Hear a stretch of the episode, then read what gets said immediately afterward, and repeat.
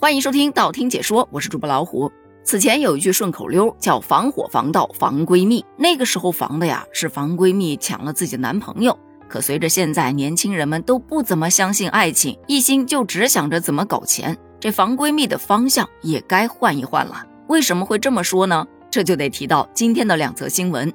第一则的主人公叫做小霞，是一名九零后。一二年务工期间，在网上认识了一名吕某某，并跟他成为了现实中的好朋友。在二零一九年那一年，小霞找工作特别不顺心，心情非常沮丧。这个吕某某呢，就向他推荐，你可以去看看生辰八字，那些算命啊什么的，他可以帮你改命的。从那时候起，小霞就开始进入到算命的行列当中。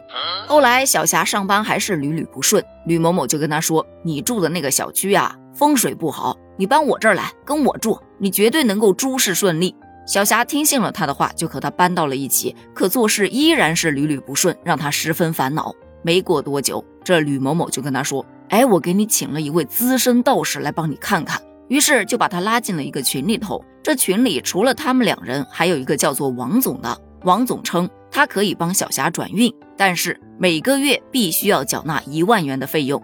小霞二话不说，只要能够转运，什么都好说，立马转账。然而事实上，这个名叫王总的，就是吕某某的私下开通的小号。他自己左手一个号，右手一个号，在三人群里头自弹自唱，把小霞骗得团团转。每月那一万元的费用，让他生活过得喜滋滋。到了二零二一年，小霞离开了上海，到外地去工作。这期间，他就不再每月按时缴纳月供了，这让日子过得十分舒坦的李某某怎么能接受得了？于是，他就开始变本加厉，向小霞施压，说：“你这是不虔诚的行为，你这得受到上天的惩罚呀！”他还利用王总的那个账号与小霞私聊，说：“我帮你观测生辰八字，忽然发现你近期将有一重大劫难，你的魂魄恐怕活不过三十一岁了。”此时小霞才刚刚过完三十岁生日，听到这话是惊慌失措，竟然真的就相信自己可能活不到一年了。情急之下，王总表示：“我可以用很辛苦的方式帮你请个法器，用请法器的过程中受的苦来抵消你的孽障。”为你续命，不过这个法器嘛，对吧？那掏钱啊。于是小霞就这样将自己所有的积蓄掏出来购买法器，还向亲戚朋友借款、借网贷、透支信用卡，还把她姐姐放在她名下的一套房产进行抵押，总共获得了近百万元现金，全部交给王总去帮他做法事。王总收了钱，当然是不能不干事儿啊！他就给小霞寄了一些廉价法器，以及所谓的圣水和供香，并且吓唬她续命这件事儿可是天机呀，不能告诉其他任何人，不然就不灵了。小霞自然是不敢声张，但多亏了小霞的姐姐是个聪明人，她看见小霞到处筹集钱款，觉得有点不正常，于是得知此事之后，就把小霞带到了公安机关报警，吕某某的行径这才得以曝光。至此，小霞才意识到自己竟然被自己多年的好闺蜜骗了近一百五十万元呢。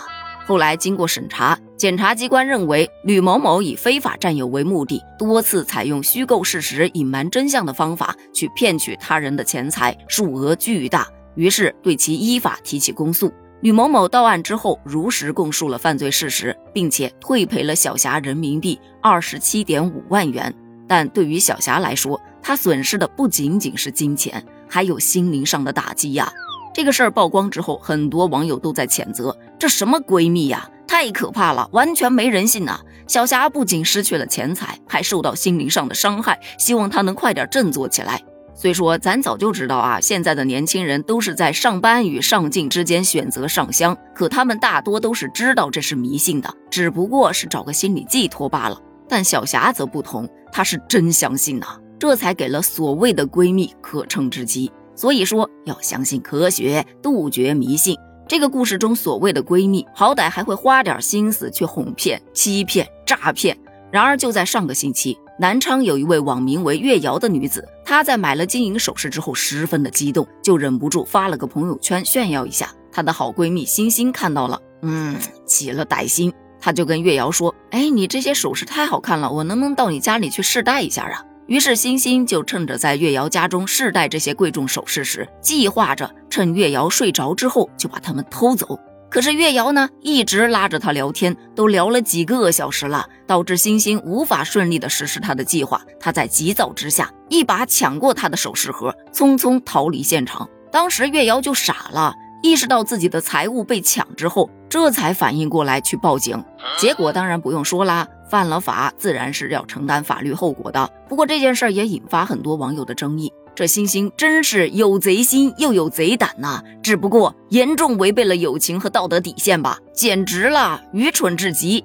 这些事件也让大家对于“闺蜜”这个词的概念进行了讨论。很多网友会认为，不能轻易的将朋友称之为闺蜜。因为“闺蜜”这个词，它其实代表着真正的友谊和信任，不能因为个别的案例发生就全盘的去否定闺蜜之间的真挚感情。多的是好闺蜜，像这种不好的，时刻就想着坑你的，她不能被称之为闺蜜，那叫犯罪嫌疑人。虽说害人之心不可有，但防人之心一定不能无。对此，你又是怎么看的呢？欢迎在评论区发表你的观点哦，咱们评论区见，拜拜。